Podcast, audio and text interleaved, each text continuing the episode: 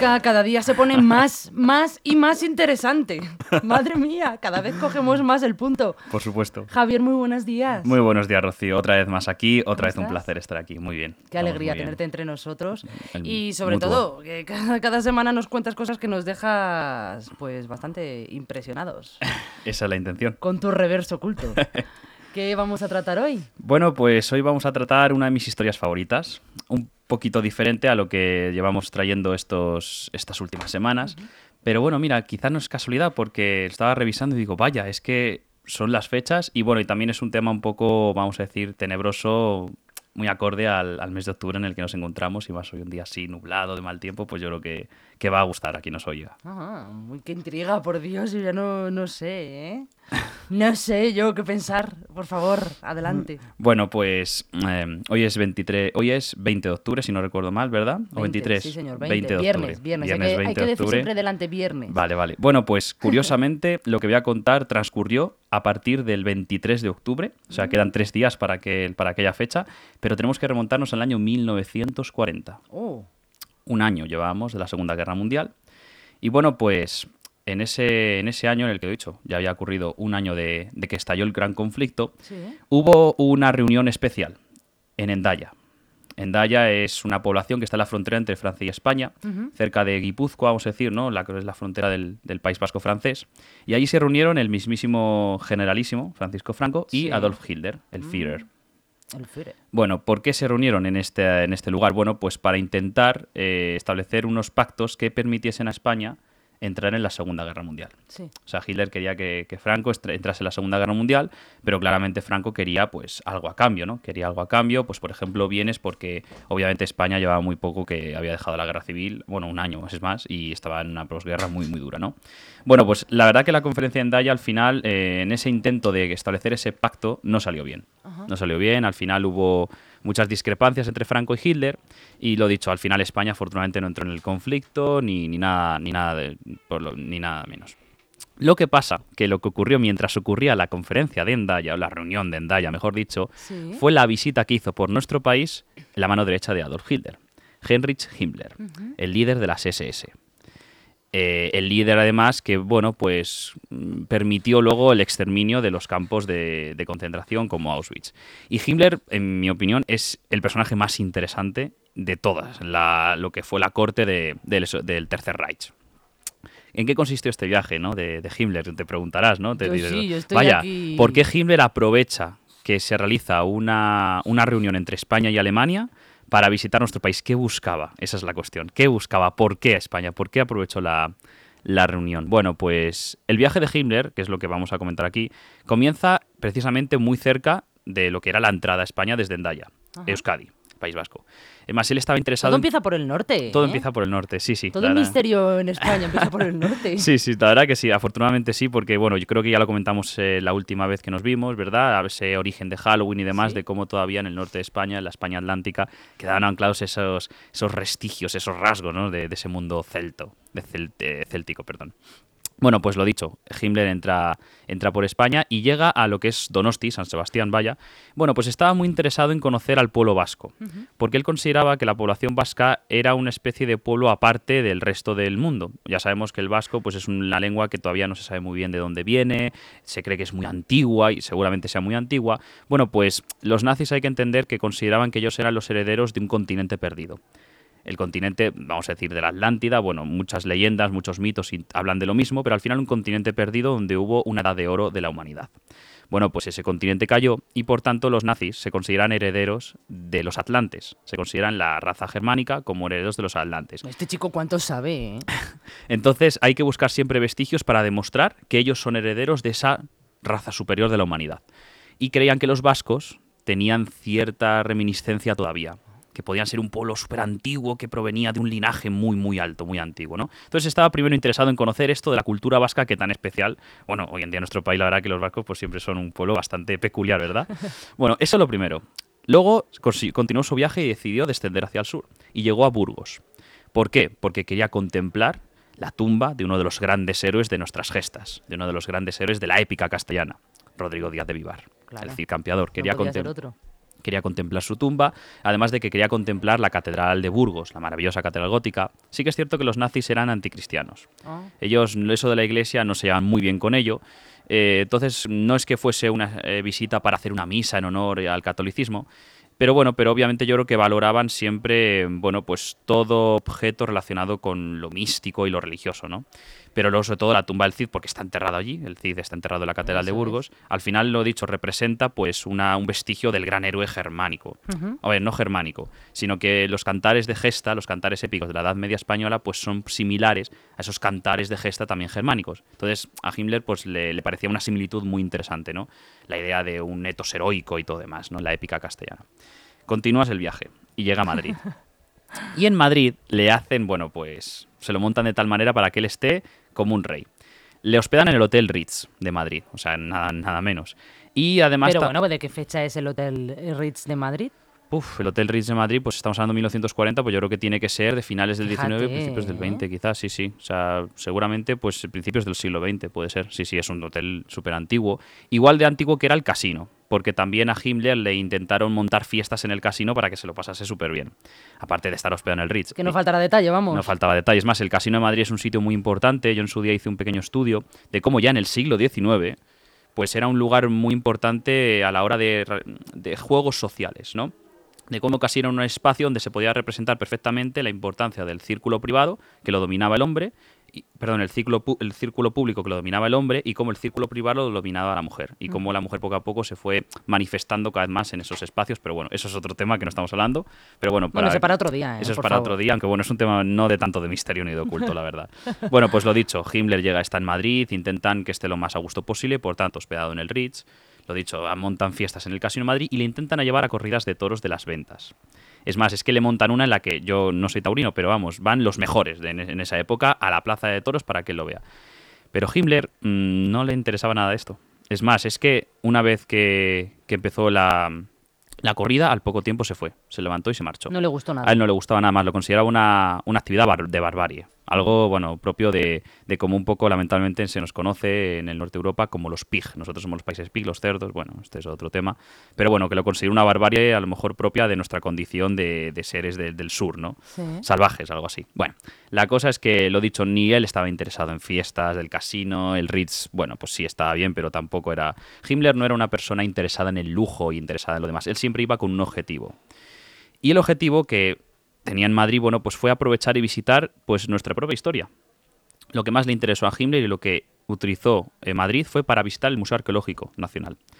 Lo visitaba ¿por qué? Pues por lo que comentábamos del pueblo vasco, esa búsqueda de restos históricos que demostrasen el origen de una raza De la explicación de las cosas que a lo mejor él venía buscando, ¿no? Sí, claro, claro. O sea, él buscaba vestigios. Es que es más, es muy interesante, a mí me fascina esto que Hilbert además diseñó o creó lo que en el Tercer Reich se conoció como un comité de sabios, llamado la Nenerve. ¿Mm? La Nenerve era una especie de grupo de estudiosos y exploradores y demás que tenían que demostrar precisamente en viajes por todo el mundo, en expediciones por todo el mundo, que efectivamente había eh, vestigios históricos que demostraban que había una raza superior a Atlante y que ellos tenían que conseguir esa conexión. ¿Vale? Es, muy, fascinante el tema de la NNRB. Bueno, pues precisamente Himmler, como director, fundador de la NNRB, pues efectivamente es comprensible que estaba fascinado por visitar museos y obviamente visitar el Museo Arqueológico para ver si a lo mejor algunas piezas demostraban sus teorías y así a lo mejor incluso llevarse a Alemania para decir, mira, esto es una prueba de que nosotros descendemos de esta gente. ¿no? Luego también aprovechó para ir al Escorial, obviamente, otro día tenemos que hablar del Escorial. por favor. Otro día tenemos que hablar del Escorial, pero obviamente un lugar cargado con tanto magnetismo, con tanta energía, con tanto poder trascendental y metafísico y místico, como lo queramos llamar, pues obviamente lo visitó y también visitó Toledo. Jolín, ese, ese hizo un recorrido hizo un buen tour, el tour de Himmler, pues eso a mí me encanta. Y visitó Toledo. Visitó Toledo porque, obviamente, en 1940, pues ya lo dicho, había acabado la Guerra Civil Española y creo que todos conocemos el episodio del Alcázar de Toledo. ¿no? Al final los nacionales lo consideraban un símbolo de la resistencia contra la República. El Alcázar estaba destruido, pero de hecho se, se convirtió en un gran símbolo. Y bueno, pues Himmler, o mejor dicho, los nazis, los alemanes, conocían ese símbolo. Entonces, bueno, pues quería visitarlo con sus propios ojos, las ruinas ¿no? de, de, un símbolo que era la victoria para, para el régimen de Franco. Pero claro, también estuvo en Toledo por dos cosas más, que no fue, vamos a decir, lo público, lo que todo el mundo supo. En Toledo también aprovechó la visita de la ciudad sagrada, de la urbe del Tajo, para, bueno, pues a través del ANNR, es decir, a través de este, de este comité suyo, de estos estudiosos, buscar tumbas visigodas.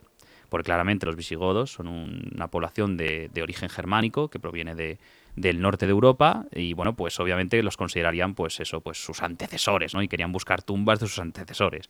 Pero es que también Himmler, como muchísimas personas a lo largo de la historia, eh, sabían de la existencia de la leyenda de la mesa del rey Salomón en Toledo uno de los grandes tesoros, más el puro estilo Indiana Jones, ¿no? Es más, aquí lo comenté con, con Sí, la verdad, que yo lo estoy comparando con un Indiana Jones. Total, no, sí, es un poco, es un poco, un poco parecido. Y lo he dicho, aquí en, uno de los programas aquí con Jesús hablamos de eso, ¿no? De la cueva de Hércules y la mesa de la, leyenda del rey Salomón. Bueno, pues, como se dice que está en Toledo, pues también Himmler pues, intentó a ver si podían encontrarla allí, porque obviamente si conseguían ese objeto de poder, pues, pues se decía, lo he dicho, que a través de la mesa podías contemplar todos los lugares del mundo y contemplar todas las épocas de la historia. Entonces, si la encontraban, imagínate qué objeto de poder para ellos, para la guerra. Era como un Google, ¿no? Uf, mucho más que un Google. Eso era algo, era como, era una conexión directa con la divinidad, con algo que fuera de nuestro mundo, ¿no? Bueno, al final era la piedra de Lucifer que cayó a la tierra, según la leyenda. Bueno, pues lo dicho, aprovechó, pues ya ves, ¿no? La estancia en Madrid para eso, visitar el Escorial, visitar Toledo, buscar restos arqueológicos, visitar el Museo de Madrid. Y después de la instancia en Madrid, la que, lo dicho, pues no hizo mucho caso a las recomendaciones del régimen, eh, más el régimen se quedaba un poco como perplejo diciendo, pero ¿cómo a este hombre no le puede gustar todo lo que nos estamos gastando y haciendo por él? Lo dicho, al final era una persona bastante especial. Es más, tenía un... En Baviera eh, o en Austria tenía un castillo eh, supuestamente protegido por artes mágicas. O sea, él era, era el líder también de una orden de brujos, donde dicho castillo era como su fortaleza, o sea, fortaleza griálica. Es que, bueno, todo lo que envuelve a Himmler es, esoterismo más al puro estilo, ¿no? Entonces, bueno, lo he dicho, era alguien bastante especial. Pues lo he dicho, ¿dónde concluye su viaje? En Barcelona. ¿Por qué? Porque quiere ir a Montserrat.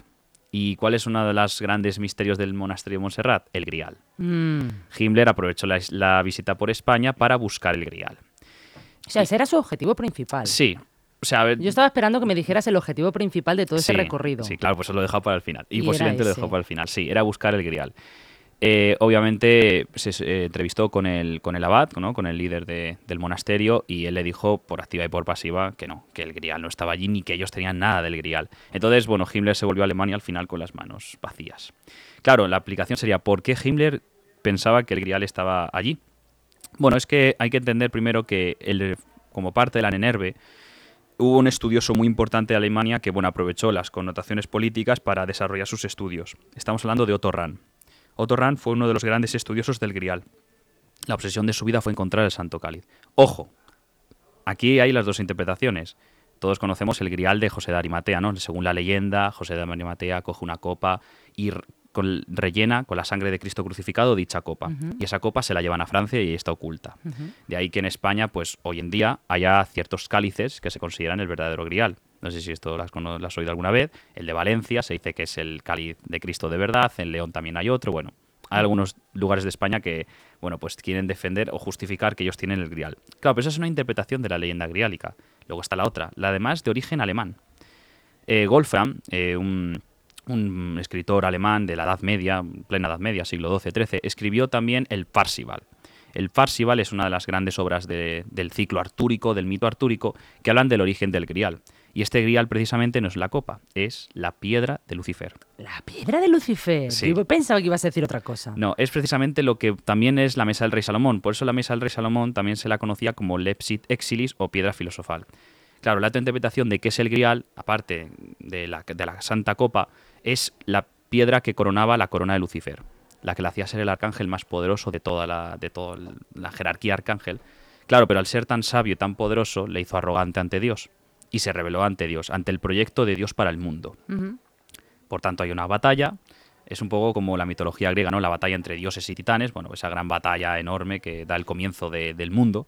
Lucifer eh, perdió, San Miguel Arcángel, todos creo que lo conocemos, con su espada, ¿verdad? Es preciosa. Pues precisamente rompe la corona de Lucifer con su espada. Y por eso Lucifer es el ángel caído. Y la piedra cae a la tierra. Y claro, entonces, ¿quién se encuentra esa piedra?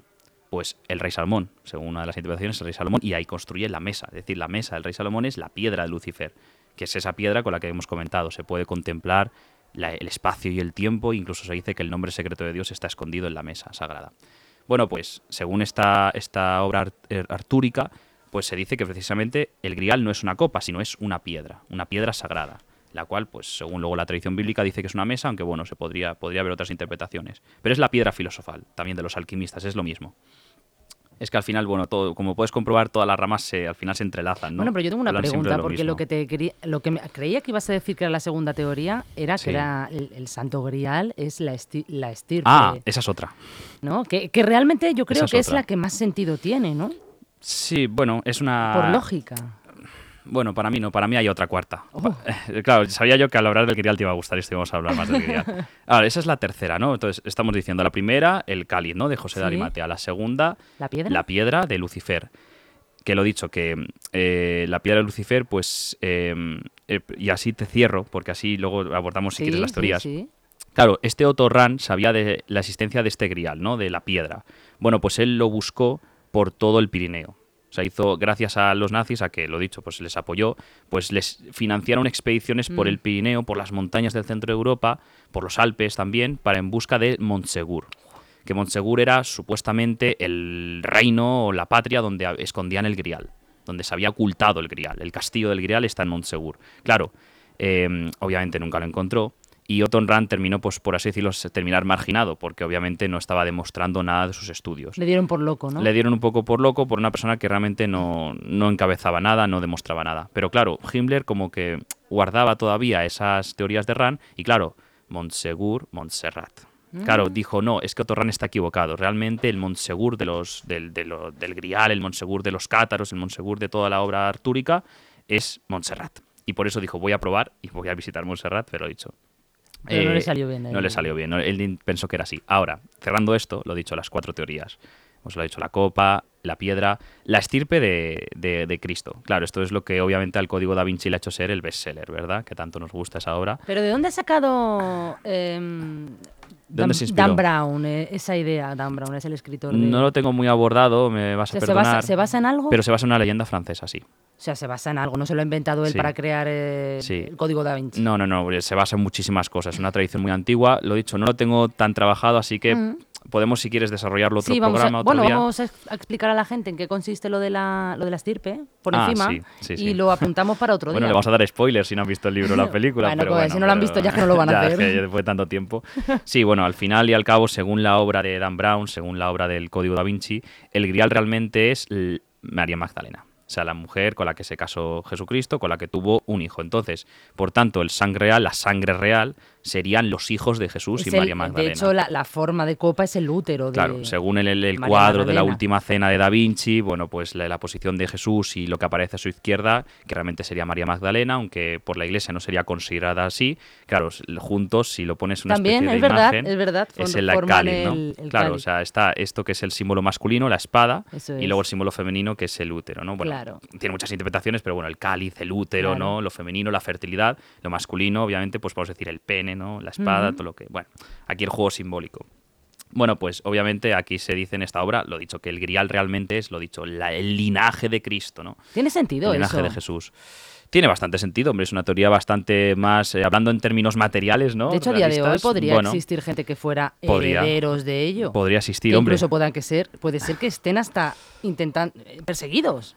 Pues bueno, sí, claro, si alguien, si se descubriese esto, pues hasta la propia iglesia lo lamentablemente lo perseguiría, porque claro, la rompería toda, toda, idea de, claro, de que Jesús resucitó. Claro. De que Jesús resucitó y demás. Bueno, sería tocar los pilares de la fe, por eso siempre se decía que la obra de Dan Brown pues había sido pues mal vista por la iglesia, porque daba una interpretación, pero claro, es que él no inventó nada. Él se inspiraba en una leyenda francesa muy popular del sur de Francia, de la Provenza. Entonces, bueno, lo he dicho, lo que pasa que es, algo un poco más enrevesado que, tendría que, trabajarlo un poquito más o lo bueno, hacemos, lo un poquito Eso para el próximo día, así ya le dejamos con las ganas. Sí, porque no quiero aquí dar datos erróneos. no queremos dar nombres y apellidos. claro, claro, exactamente. y luego está la cuarta, que a mí es la que más me realmente me interesa. A ver, la cuarta, eh, a ver, está vinculada con todas estas, ¿vale? Está vinculada con todas estas, pero da la sensación de que realmente el grial es algo, mm, el espíritu.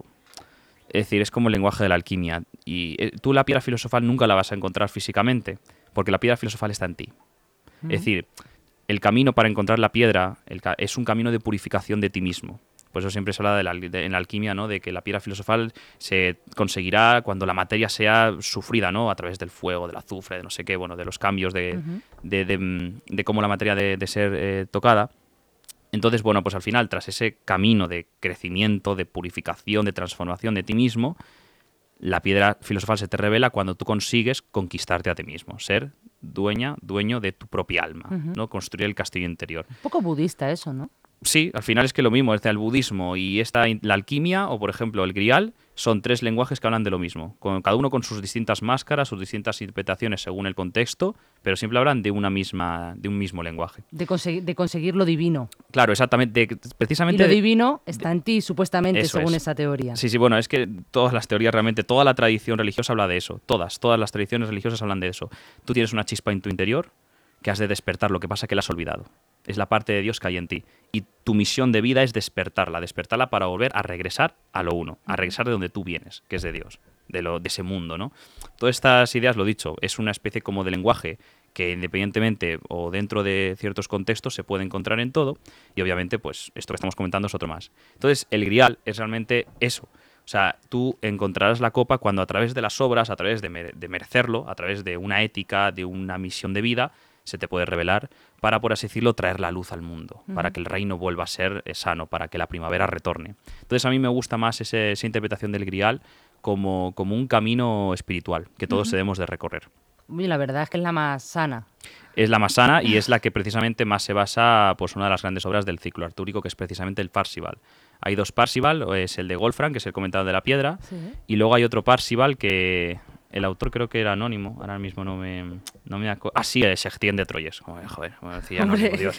de Troyes, por supuesto, el siglo XII. Bueno, pues la interpretación de Wolfram de, en su Parsival, que lo he dicho es una de las grandes obras del ciclo artúrico, habla de la piedra, pero se de Troyes en su Parsival habla precisamente de eso, de que el castillo del Grial con la copa solamente se te revelará cuando tú merezcas, o sea, te lo tienes que ganar. O sea, cuando ya no te importe, ¿no? Claro, cuando... Sí, realmente es una buena teoría. Cuando ya no te importe encontrar eso es porque lo has encontrado en ti mismo. Claro, exactamente. Sí, sí, exactamente. O sea, es como que tienes que trascender tu ego. tienes que... Poeta, Oye, estoy, estoy, sembrada ¿eh? de viernes. yo sé que tú estás iniciada en todo esto del esoterismo, entonces no te, no te resulta extraño. Estoy de viernes. Está de viernes. Pero sí, exactamente. Es eh, precisamente, precisamente eso. Es... Em, hacer de tu vida una misión. Entonces, cuando tú completes esa misión, lo dicho, se te revelará el grial. Entonces, es un lenguaje muy, muy simbólico que tiene que, ver con eso, con despertar precisamente esa chispa divina. O sea, el grial en tu interior es despertar la chispa divina y, y, todo, todo esto. Oye, ¿y tú qué sabes tanto? ¿Y tú crees que Himmler llegó a despertar esa chispa divina y llegó a, persistir de buscar el...? No, lamentablemente los nazis eh, tergiversaron todo este lenguaje de la tradición, de la tradición eterna, de la sabiduría perenne, de la filosofía perennis Mm, se acercaron a ello, obviamente, porque ahí están las, las pruebas, pero no, lo, le dieron una vuelta, y le, lo targiversaron, lo manipularon lo envenenaron y lo convirtieron en algo que no entendieron jamás. y así las barbaridades que cometieron. Mm, murió con, con, las ganas, por así decirlo. sí, murió con las ganas. porque, pero claro, lo que hablábamos precisamente cuando, no sé si te acordarás, que hablamos aquí del de, poder del mito, de la obra del Quijote, hablamos de Rómulo y Remo. Claro, es que esa es la cosa.